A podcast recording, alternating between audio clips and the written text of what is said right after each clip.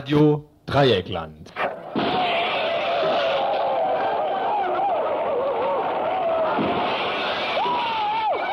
Tagesinfo.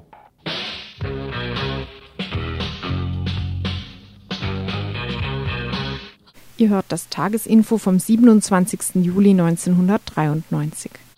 Ja, guten Abend, liebe Hörerinnen und Hörer, zum Tagesinfo heute am Dienstag, dem 27.07.93. Und was euch in der nächsten Stunde erwarten wird, sind vier Themen. Und das erste Thema hat die Überschrift oder beginnt mit den zwei Worten soziale Gründe. Die dürften nämlich die Hauptursache sein für die derzeitigen Auseinandersetzungen im Norden Nicaraguas. Eine Einschätzung der Lage von einem gestern erst zurückgekehrten Augenzeugen. Bischofferode. Das wird Gegenstand eines längeren Beitrags sein. In mehreren Interviews geht es um die Machenschaften der Treuhand und das Schicksal der Kalimine. Die Dernière Nouvelle d'Alsace. Elsässische Monopolzeitung hat den Besitzer gewechselt. Alles wie gehabt, meint unser Korrespondent aus Hagenau. Angst vor dem Verlust der redaktionellen Unabhängigkeit sehen die Belegschaft einer der letzten Zeitungen des Elsass mit zweisprachiger Ausgabe. Zu Verhandlungen kommt erstmals die Polisario mit dem marokkanischen Staat zusammen. Zu der neuen Phase in der Auseinandersetzung um die Westsahara die Einschätzung eines langjährigen Beobachters des ja, und, Konfliktes. Um, gleich die Panne noch auszubügeln, ihr werdet den Beitrag zu Alsace als zweiter, an zweiter Stelle hören und zu Bischofferode an dritter Stelle. Ja, und wenn euch sonst noch etwas an der Sendung auffällt, was ihr vielleicht kritisieren wollt, könnt ihr hier auch anrufen. Hier in Freiburg die 0761, die Studiennummer, die 31028 und davor dann noch eine Kurzmeldung.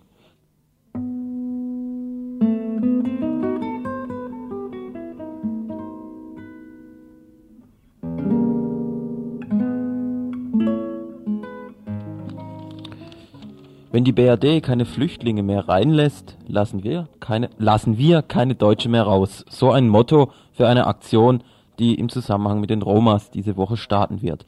Während einerseits seit 1992 das Europa der offenen Grenzen mit uneingeschränkter Reisefreiheit und Freizügigkeit für EG-Bürger propagiert wird, ist es seit Juli dieses Jahres mit der faktischen Abschaffung des Asylrechts für Flüchtlinge kaum mehr möglich, die Grenzen nach Deutschland zu überwinden. Die Abschottung nach außen entspricht die verschärfte Abschiebepraxis der Bundesregierung. Davon sind die Roma in Deutschland besonders betroffen. Die Situation der Roma im wiedervereinigten Deutschland ist durch Deport Deportationsabkommen, Abschiebung, Zeitungssätze und Diffamierung durch Politiker gekennzeichnet. Die Roma führen seit dem 16.05. Aktionen durch, um ein gesichertes Bleiberecht in Deutschland zu bekommen. Nach den Aktionen in Neuengamme, Dachau und Straßburg bleibt die Situation der Roma äußerst bedrohlich. Ein Teil der Roma hält sich seit dem 8. Juli in Kehl bei Straßburg auf. Dort hat der Vertreter der RNC, Rutko Kawczynski, mit Unterstützung von EG-Gremien eine Klage gegen die BRD wegen Menschenrechtsverletzungen vor dem Europäischen Gerichtshof eingereicht, da die Abschiebepolitik der BRD-Regierung gegen die UNO-Resolution zum Schutze der Roma vom März 1992 verstößt ein anderer Teil der Roma wird voraussichtlich am Freitag, den 30.07., an der Schweizer Grenze für eine Behandlung gemäß der Genfer Flüchtlingskonvention und für die Ausstellung von Flüchtlingspässen demonstrieren. An diesem Tag sollen bundesweite Unterstützungsaktionen unter dem Motto Wenn die BRD keine Flüchtlinge mehr reinlässt, lassen wir keine Deutschen mehr raus in Form von Grenzblockaden und Verkehrsblockaden stattfinden. Wir, und mit wir ist das antirassistische Telefon in Hamburg gemeint, wir haben uns entschieden, die England-Fähre zu blockieren mit dem Ziel, das Auslaufen des Schiffes zu verhindern bzw. zeitlich zu verzögern. Mit dieser Aktion in Hamburg wollen wir die Normalität des ungehinderten Grenzübertritts von BRD-Passinhaberinnen durchbrechen.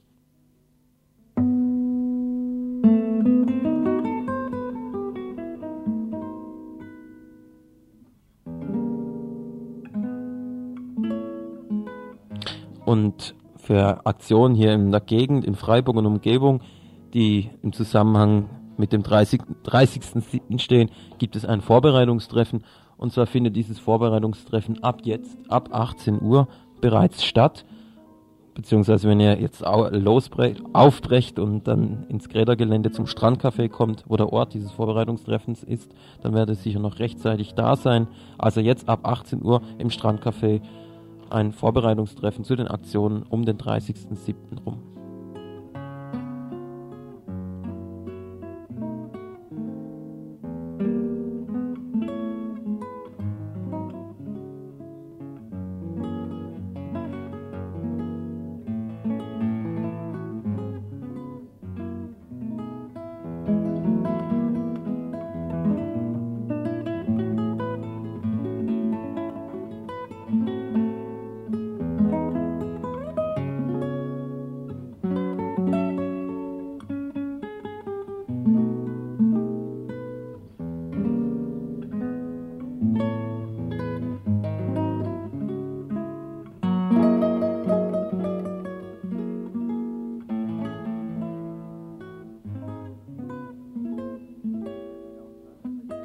Heftige Auseinandersetzungen werden derzeit aus Nicaragua berichtet. Hintergrund ist die soziale Situation im Land. Vergangenes Wochenende besetzten Menschen aus dem sandinistischen Lager die Polizeistation und weitere staatliche Einrichtungen in der nordnicaraguensischen Stadt Estelí.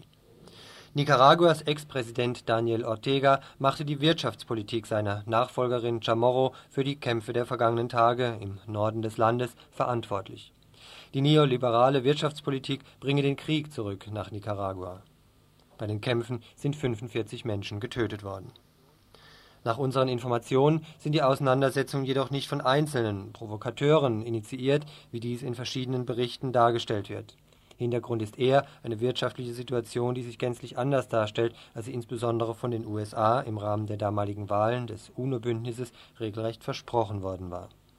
Zwar ist tatsächlich die Inflation auf ein erträgliches Maß gedrückt worden, die soziale Not im Lande hat jedoch eher zugenommen ebenso Hunger und Kindersterblichkeit. Dies ist wohl eher der Hintergrund für die Auseinandersetzung, zum Beispiel in Esteli die vergangenen Tage. So auch die Einschätzung unseres Korrespondenten, der erst gestern als Augenzeuge der Situation aus dem Norden Nicaraguas zurück hier nach Deutschland gekehrt ist. Das Ganze ist im Wesentlichen äh, eine soziale Geschichte. Die sozialen Gegensätze, die haben sich sehr verschärft. Die Not breiter Bevölkerungskreise hat in, den, äh, letzt, in der letzten Zeit sehr zugenommen. Vor diesem Hintergrund muss man das sehen. Was sind denn die zentralen Forderungen von denjenigen, die sich jetzt hier äh, aktiviert haben, die jetzt zum Beispiel, soweit ich informiert bin, auch die, die zum Beispiel das Polizeibüro besetzt haben und und und? Was wird denn da zentral gefordert? Das zum einen mal die mh, Forderung nach Land und Krediten für die Leute, für, für die ehemaligen EPSler, also für die ehemaligen Angehörigen des, äh, des Heeres. Das Heer ist ja in Nicaragua so weit verkleinert worden, dass es heute das kleinste Heer in ganz Zentralamerika ist.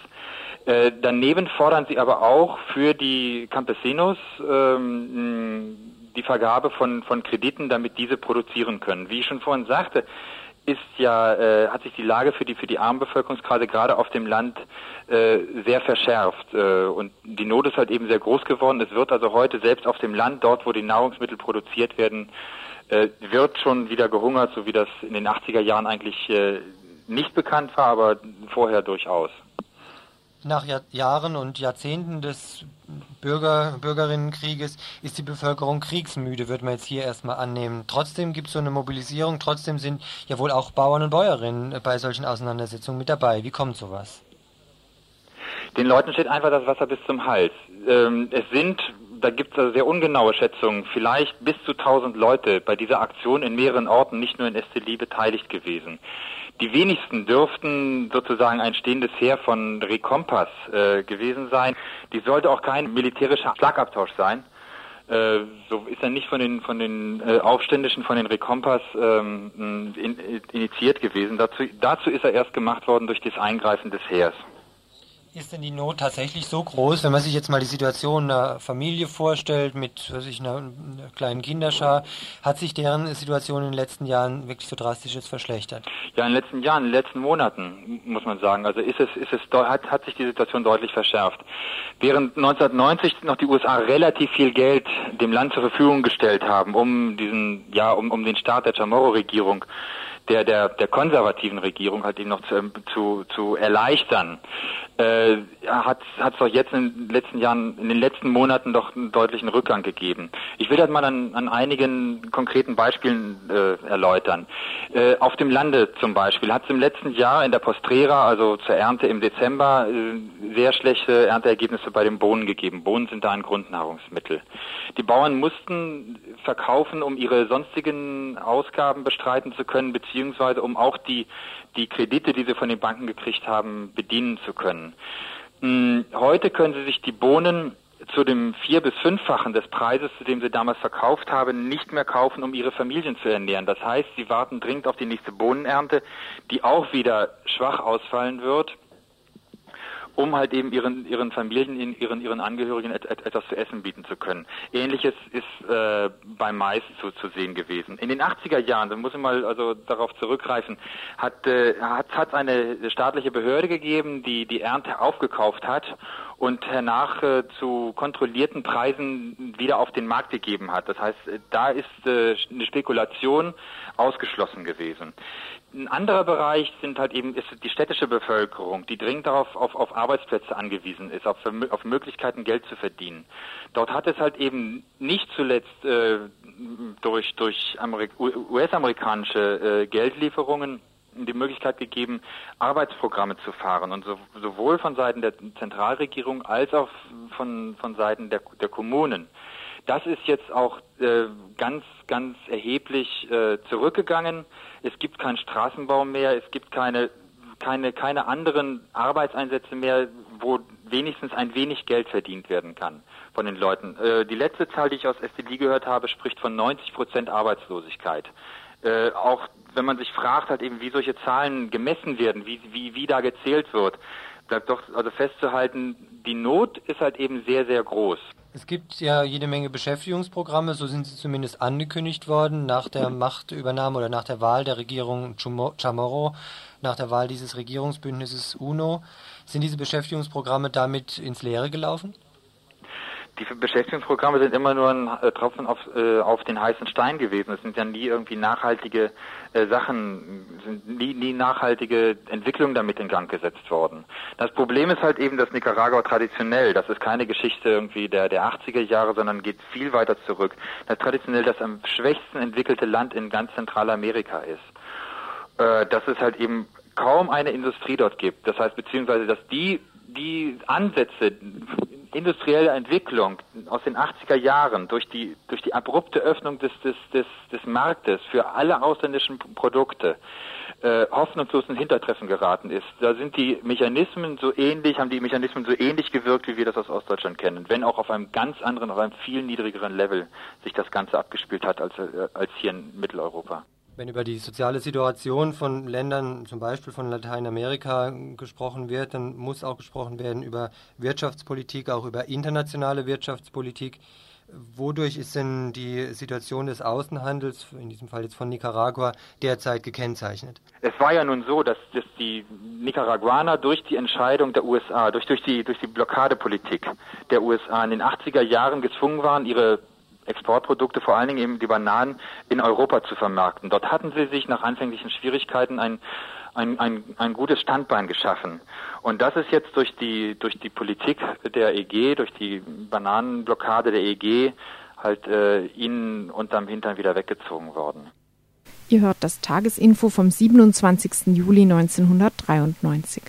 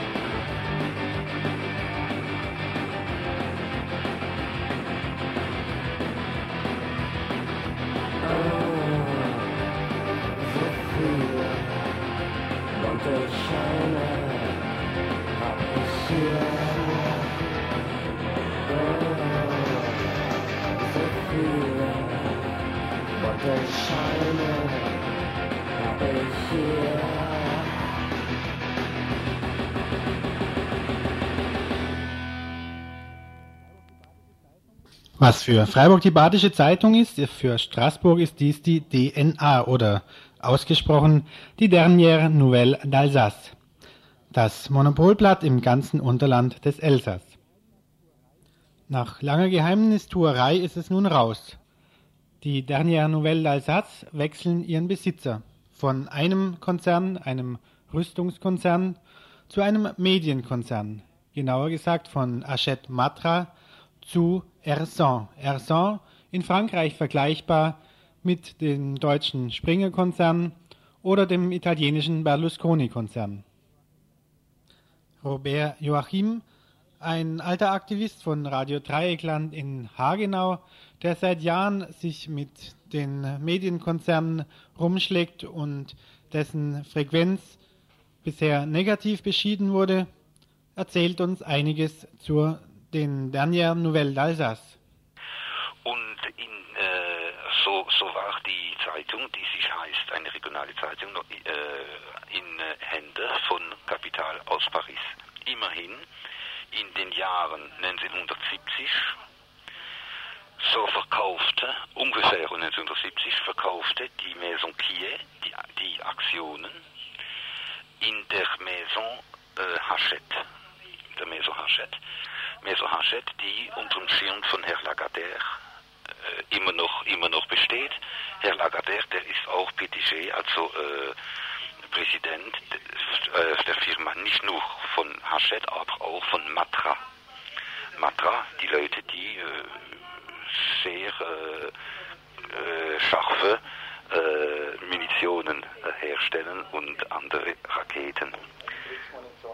Unter anderem. Militärmunition, ja. Jetzt, jetzt, äh, das seit den Jahren 1970 ist also der Kern der Aktionen bei, bei, äh, bei Hachette Matra. Hachette, Matra, Hachette ist auch Aktionär in Europe 1 das, das Radio, Radio Peripherik, ein sozusagen privates Radio, das äh, seit den Jahren 1955 besteht in Frankreich und ist natürlich auch Aktionär von Europe 2, äh, eine neue, ein neues Netz von äh, Privatsendern seit der äh, Gründung von Privatradios in 1982. Als nicht gerade unproblematisch sehen diesen Besitzerwechsel die Gewerkschaften an.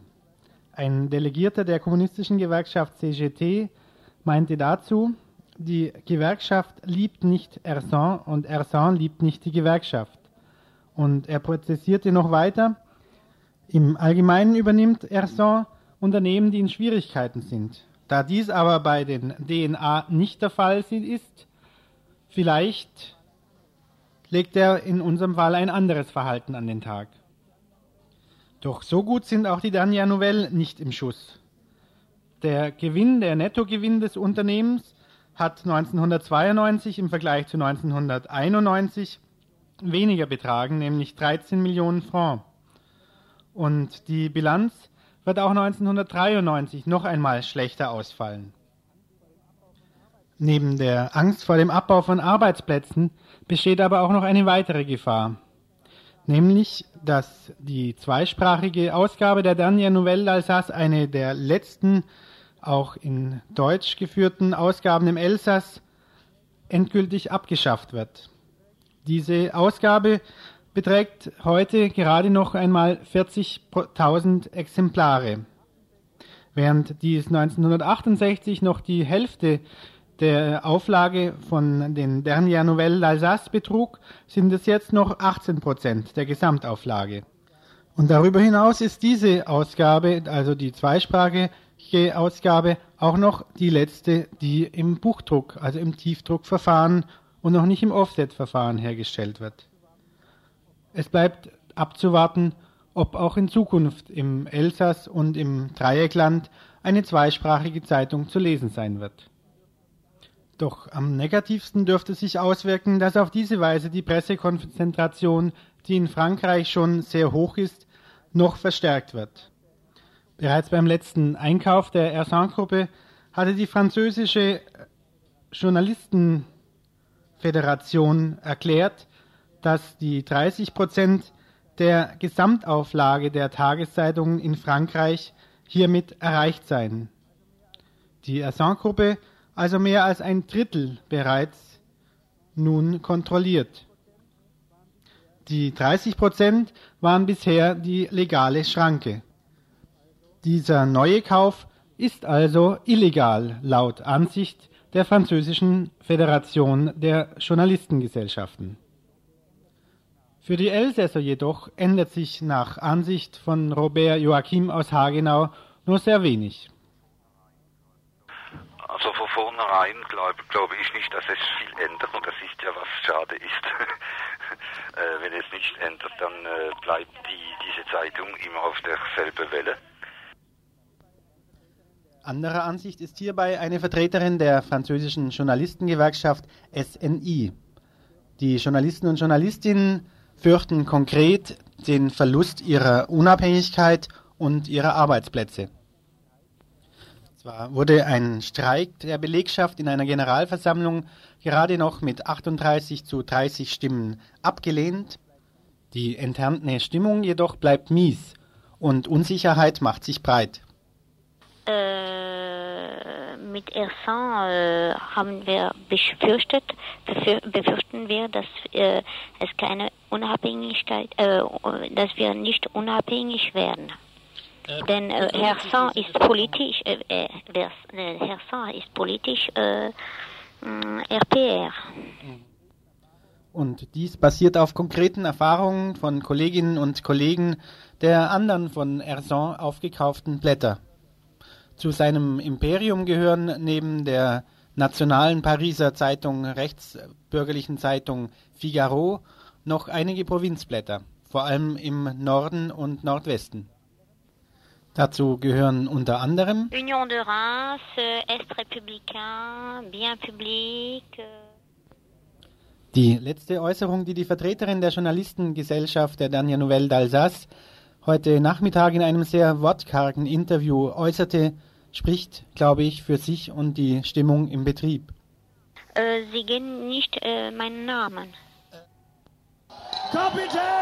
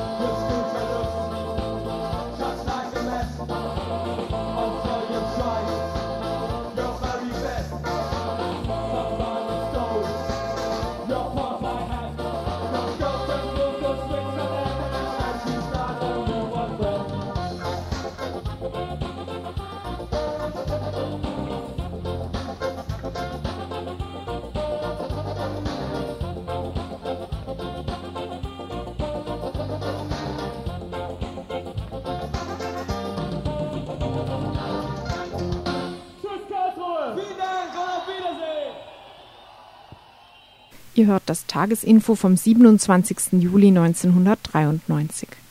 Im Streit um das Thüringer Kalibergwerk Bischofferode gestehen Politiker erstmals begangene Fehler ein. Punktuell zwar, aber immerhin.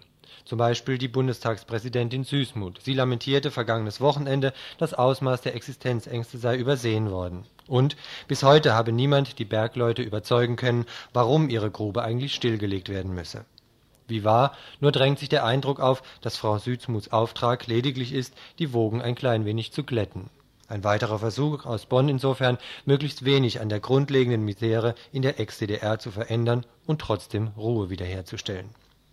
Ob dies gelingt, darf bezweifelt werden. Zu entschlossen, aber auch zu informiert ist zum Beispiel die Belegschaft in Bischofferode, aber auch die in den anderen bestreikten Werken in Thüringen.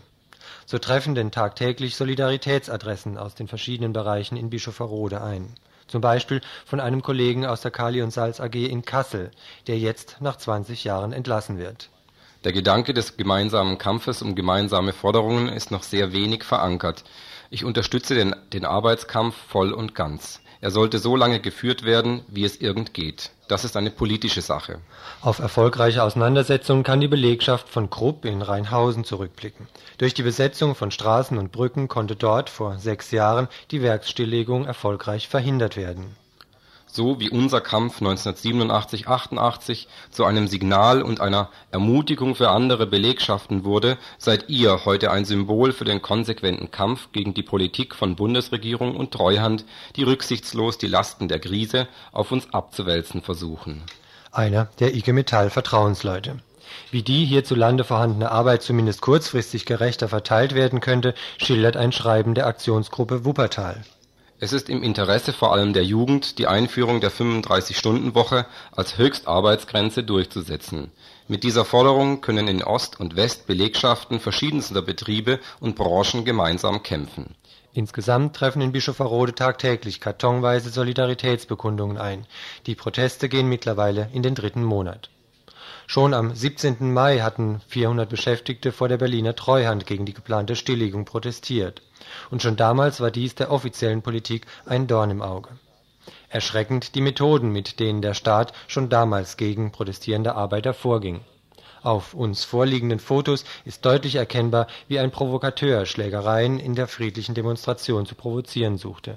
Er wurde entlarvt, als, auf den Fotos deutlich erkennbar, sein Hemd verrutschte und Handschellen sowie Dienstpistole sichtbar wurden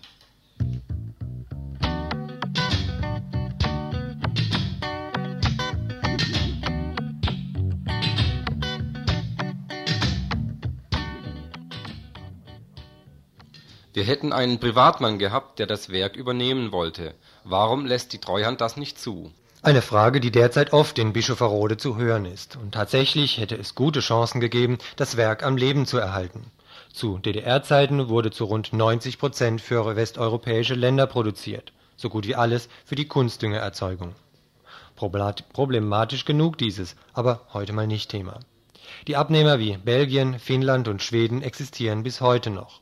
Doch Seit rund 100 Jahren gibt es mächtige Kartelle im Kalibereich. Die BASF als Hauptproduzentin gibt offiziell zu, dass die gesamte Branche im Bereich des Außenhandels als ein Block aufzutreten gewohnt ist. Mit dem Anschluss der DDR geriet die mitteldeutsche Kali in diesen Strudel der europäischen Kalimärkte. Eine Situation, die die BASF in ihrem Sinne zu beeinflussen trachtete in hanebüchenen Verträgen wurden Lieferungen nach Westdeutschland untersagt, ein Problem für die BASF waren jedoch spezielle Kalisorten, die das Hauptangebot der mitteldeutschen Kali ausmachten und die an eine ganze Gruppe von Düngemittelherstellern im Ausland bis zum heutigen Tag erfolgreich geliefert werden. Sie stellen eine lästige Konkurrenz der BASF-Tochter Kali und Salz dar womit an dieser Stelle eines klar wird. In Bischofferode geht es um alles andere als um den Abbau von Überproduktion. Mit Bischofferode will die BASF einen lästigen Konkurrenten loswerden. Der Clou dabei, die ganze Aktion wird großzügig aus Steuergeldern finanziert. Die Treuhand zahlt rund eine Milliarde Mark für Rationalisierungsinvestitionen.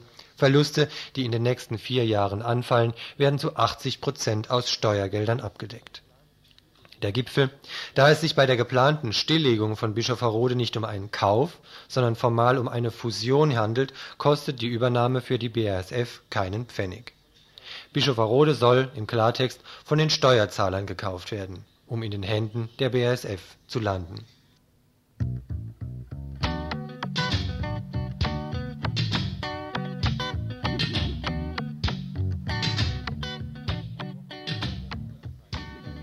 Seit Wochen nun läuft der Hungerstreik der betroffenen Arbeiter und mittlerweile auch Arbeiterinnen des Kaliwerkes Bischofferode. Vor der Sendung riefen wir im Streikbüro an und fragten eingangs, woher die Solidaritätsbekundungen kommen. Bis nach Kolumbien und in die USA aus der ehemaligen Sowjetunion, also dass man sogar Schwierigkeiten hat mit Lesen, mit Spanisch und Russisch und allem drum und dran. Also wir brauchen normal schon Übersetzer. Und die stapeln sich mittlerweile? Ja, die stapeln sich, wird jeden Tag wieder neu ein neuer Hefter angelegt gewissermaßen, wo die dann eingesammelt werden, damit man so ein bisschen den Überblick behält, was jeden Tag kommt. Wie ist denn vor dem Hintergrund die Stimmung bei euch? Die Stimmung ist eigentlich ganz gut, denke ich mir. Solange wir noch eine Chance haben, ist die Stimmung auch noch gut. Wie ist denn im Moment die Zahl derer, die im Hungerstreik noch sind? Es sind im Moment 22 Männer und vier Frauen. Wir haben jetzt etwas abbauen müssen, da wir wieder angefangen haben zu produzieren und äh, wir haben unsere Belegschaft schon so reduziert, dass es dann gar nicht mehr möglich ist, hier so einen großen Block an Hungerstreikenden zu haben und in der Produktion ist dann nicht mehr möglich, kontinuierlich durchzufahren. Das heißt, ihr versucht gleichzeitig einerseits zu produzieren? Ja, wir müssen das, denn dadurch, dass wir keine Gewerkschaft hier hinter haben, können wir keinen Streik uns leisten mit, mit Produktionsausfall, sondern wir machen nur eine Besetzung bei laufender Produktion. Hat sich denn nach eurer Einschätzung diese relativ frühzeitige Abkehr von euch, von Seiten der IG Bergbau und Energie, also eurer zuständigen Gewerkschaft, hat es sich mittlerweile als Fehlentscheidung von Seiten der Gewerkschaft herausgestellt? Äh, ich, ich gehe davon aus, dass die Gewerkschaft immer noch versucht, das als richtige Entscheidung darzustellen, denn nach den letzten öffentlichen Erklärungen steht sie nach wie vor dahinter. Aber aus unserer Sicht ist es eine krasse Fehlentscheidung. Natürlich äh, muss man dann auch den Hintergrund sehen, was da im Hintergrund so an Aktionen und, äh, wie soll ich sagen, Interessen, Geschäftsinteressen und Privatinteressen, was sich sicher auch bei Gewerkschaftsführern mittlerweile nicht mehr ausschalten lässt, dass sich das vermischt. Und ich denke mir, die äh, Basis steht anders zu dieser Problematik als die Führung. Was für, Vermu für Vermutungen gibt es denn in diese Richtung? Naja, ich denke mir, wenn ich die Aufsichtsratsposten der Herren von der Gewerkschaftsführung mir so betrachte, äh, da gibt es mittlerweile hier ein geflügeltes Wort. Herr Steinkühler lässt grüßen. Immer deutlicher wird ja, dass die Situation in anderen Betrieben ähnlich ist. Ist vor diesem Hintergrund ja auch dieses Aktionsbündnis entstanden? Wird sich sowas eher dann etablieren, dass sich Belegschaften zusammenschließen? Das kann natürlich geschehen, dass sich da so eine Art Notgemeinschaften bilden, denn es ist, äh, wenn man auf der anderen Seite sieht, dass der Interessenvertreter der Arbeitnehmer, die Gewerkschaft, sich dermaßen zurückzieht und eigentlich gegen die Interessen der eigenen Arbeitnehmer positioniert, dann muss man sehen, wie man äh, wieder eine Art Macht zusammenstellt, damit man seine Interessen auch irgendwo vertreten kann. Denn wenn jeder für sich allein kämpft, dann sind die Chancen doch sehr gering, denke ich mir. Heute wird ja die Bundestagspräsidentin Süßmuth in einem verwandten, äh, benachbarten Werk vorbeischauen. Versprecht ihr euch davon ja, was? in einem stillgelegten, können Sie aber gleich dazu sagen. Ne? Ja. Die macht dann eine Schaubesichtigung in diesem stillgelegten Werk. Davon versprechen wir uns nicht viel. Wir haben zwar eine Delegation von einigen Hungerstreikenden mit einem Bus oder mit einem Kleinbus dahin geschickt, aber Sie sollen ja eine Einladung überreichen, dass Sie am Sonntag zu unserem internationalen Aktionstag hier erscheinen möchte, wenn es möglich wäre, also höflich eingeladen. Aber äh, direkt jetzt Gespräche mit ihr heute zu führen, ich denke, A, wird sie gar nicht die Zeit haben, da sie ja sicher ein volles Besuchsprogramm hat und B, glaube ich auch nicht, dass Frau Süßmuth da jetzt in diesem Konflikt so viel bewegen kann.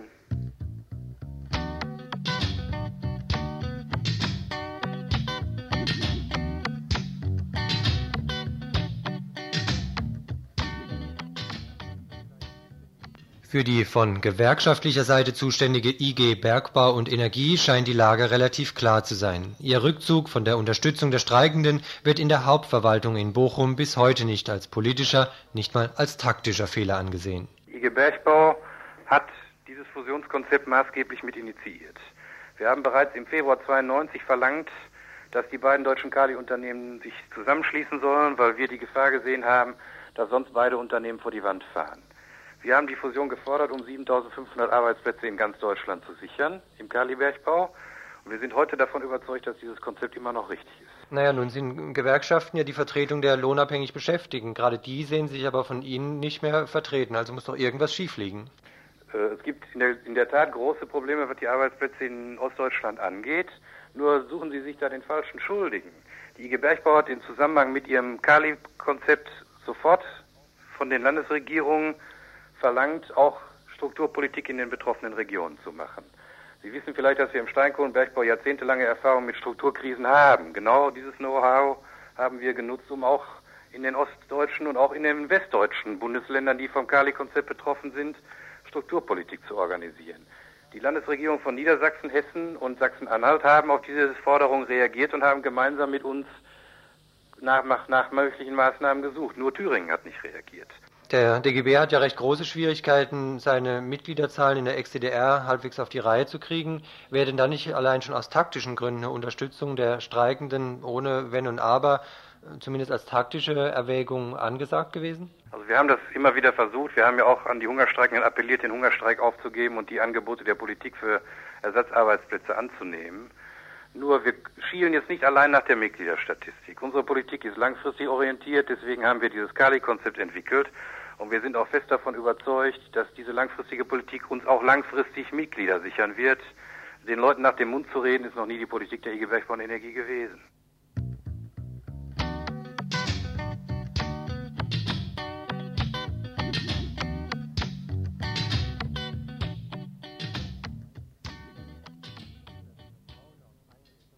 Offensichtlich hilft das Vertrauen auf Einrichtungen wie die Gewerkschaften in derartigen Situationen tatsächlich nichts.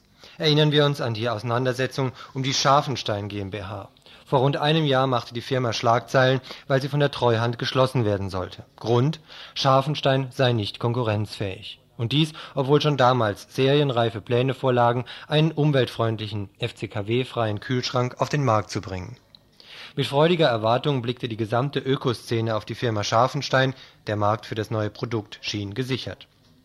Es half nichts. Treuhand hatte gesprochen, Scharfenstein stand vor dem Zwangs-K.O. Auch damals standen jede Menge Arbeitslose zu befürchten. Heute nun kommt der Branchenzweig der riesigen Nachfrage nicht nach. Dank einer Greenpeace-Kampagne konnte Scharfenstein dem Zugriff der Treuhand entrissen werden. Die Parallelen zu der Situation im Kaliwerk Bischofferode sind frappierend. Auch damals war es die chemische Industrie, die Scharfenstein als Konkurrent loswerden wollte, obwohl die Auftragsbücher wie in Bischofferode keineswegs leer waren. Der Anlass: Die Ökokühlschränke kommen ohne die aufwendigen Kühlmittel aus, die bislang noch von Firmen wie der BASF produziert werden. Auch damals also die unsägliche Allianz aus Industrie und Treuhand, auch damals kein nennenswertes Engagement der Gewerkschaften. Scharfenstein konnte durch massives Engagement gerettet werden in Bischofferode steht die Entscheidung noch aus. Ihr hört das Tagesinfo vom 27. Juli 1993.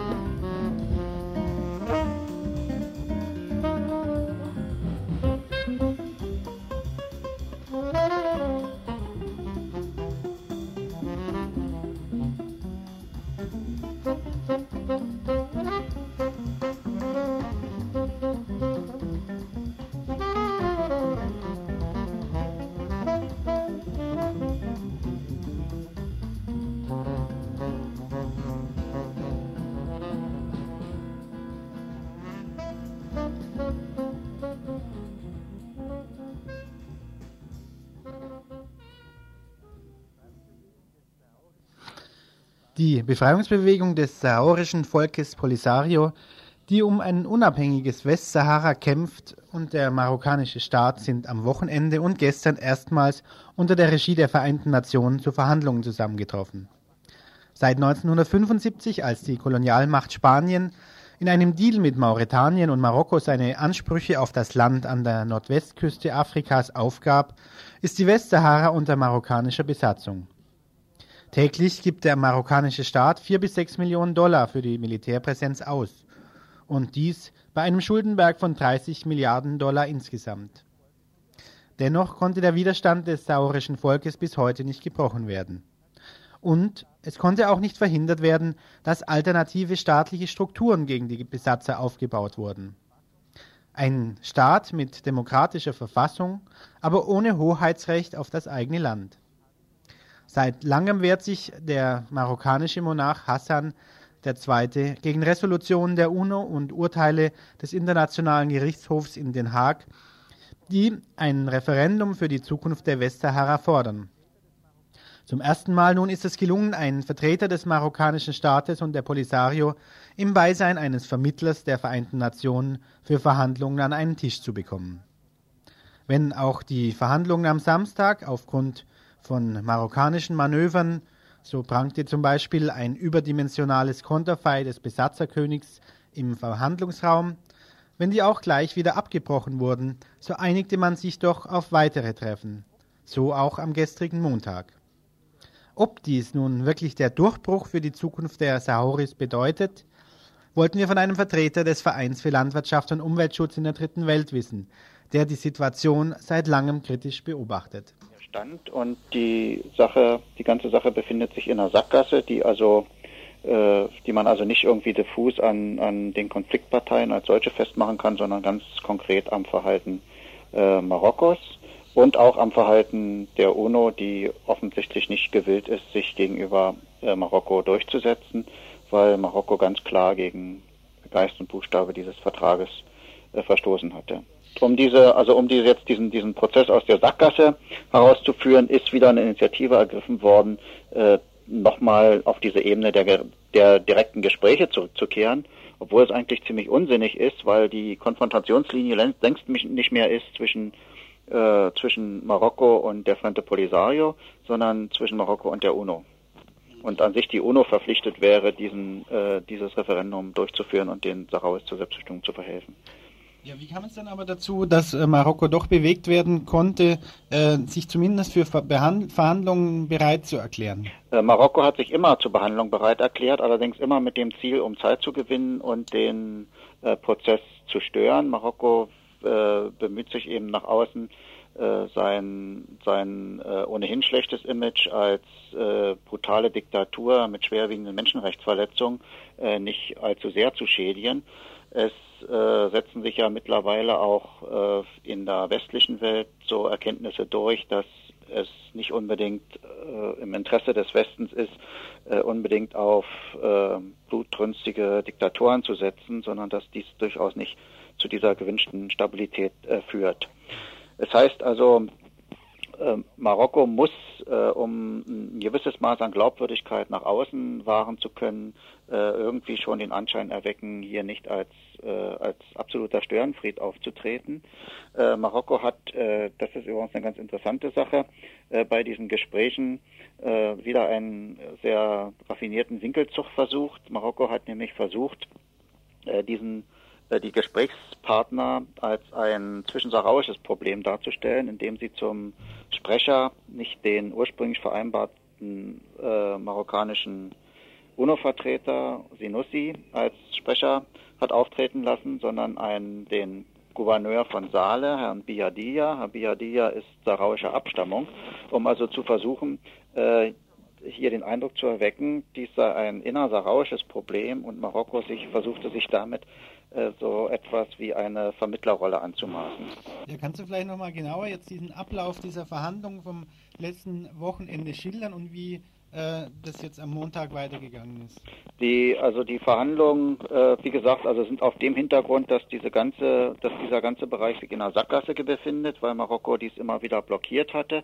Es gibt mittlerweile aus dem Sicherheitsrat und besonders von den US-Amerikanern äh, einen verstärkten Druck, dass äh, dieser das Referendum noch in diesem Jahr stattfinden soll.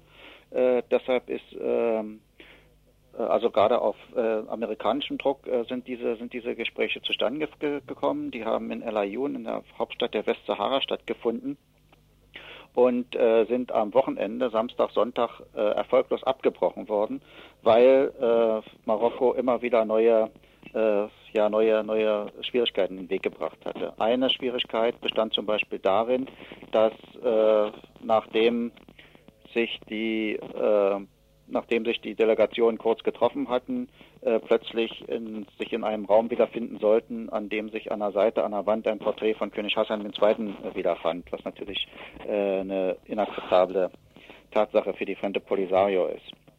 Und der zweite, der zweite Versuch bestand eben darin, den zwar der Delegation angehörigen äh, Delegationsleiter Senussi nicht reden zu lassen, dafür den, äh, den, den Gouverneur von Saale, Herrn Biadia, der, wie gesagt, sarauischer Abstammung ist, um äh, sich so eine Rolle der, des Vermittlers anzumaßen und dieses äh, Problem als ein intersarauisches darzustellen. Es hat dann offensichtlich von Seiten der US-Amerikaner auf Marokko äh, einen Druck gegeben, ähm, jetzt hier nicht, jetzt endlich ernsthaft zu verhandeln und nicht wieder äh, auf, auf äh, Zeit zu spielen. Jedenfalls wird das von Seiten der Frente Polisario als, äh, als Ergebnis oder als positives Ergebnis gewürdigt. Dies hat äh, dazu geführt, dass die, dass die Gespräche letztendlich stattgefunden hatten und zwar nicht, äh, also tatsächlich zwischen den sogenannten Konfliktparteien, zwischen, äh, wobei dann auch Sanusi äh, gesprochen hatte und der sarauische Delegationsleiter Bashir, äh, Bashir Mustafa Said. Ähm, als Ergebnis ist äh, bei rausgekommen, dass man sich wieder treffen wird in einer europäischen Hauptstadt, in Genf oder in Paris. Mhm. Ja, immerhin ein kleines Zwischenergebnis in dem Konflikt in der Westsahara, der von Marokka, Marokko besetzten Westsahara.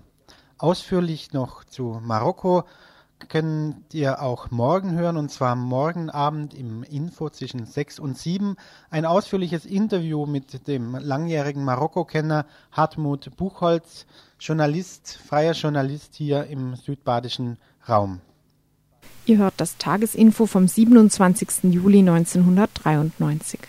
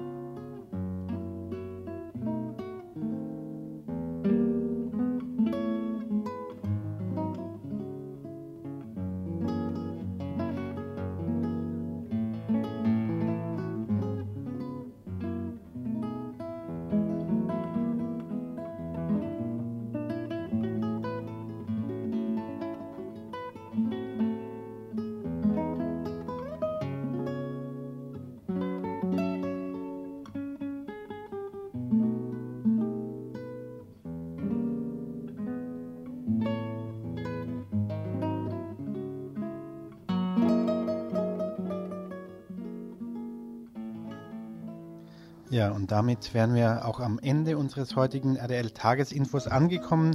Am Ende und bei den nur sehr spärlichen Veranstaltungshinweisen habt ihr sicherlich schon öfter die letzten Tage gehört. Im Sommer ist in Freiburg einfach nichts los.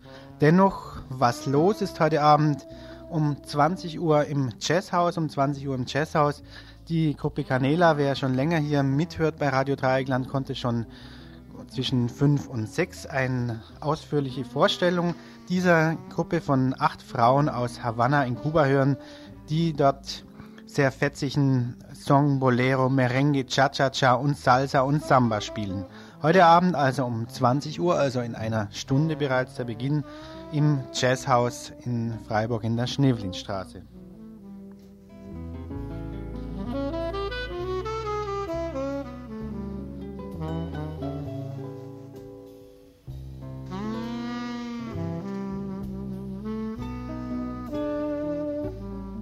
Sind uns gerade noch etwas am Streiten, ob das nun um 20 oder 21 Uhr ist. Aber da auch in der ganzen Stadt Plakate hängen, lässt sich das sicherlich noch rauskriegen. Und ich denke, auch so pünktlich wird es nicht anfangen.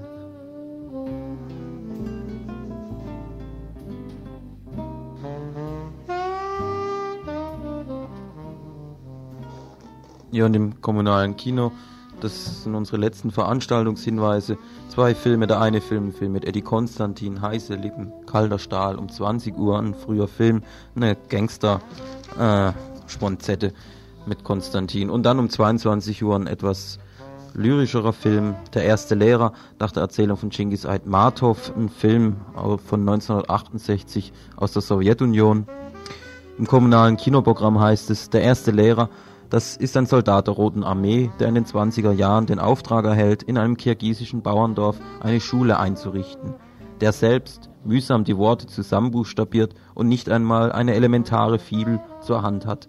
Der Lehrer sieht sich einer geschlossenen Abwehrfront gegenüber, die einheimischen Stämme leben streng nach dem Koran, Lenin und der Kommunismus bedeuten für sie nichts.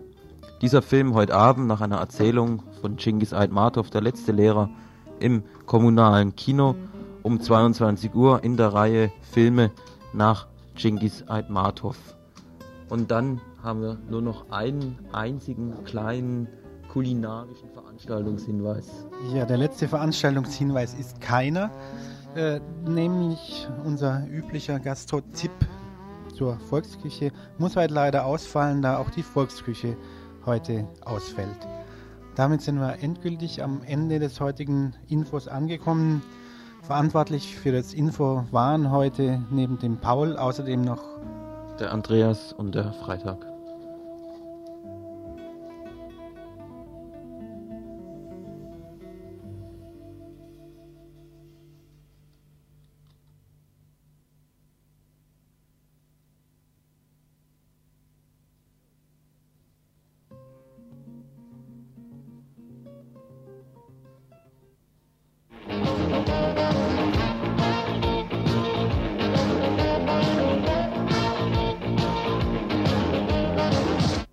Radio Dreieckland.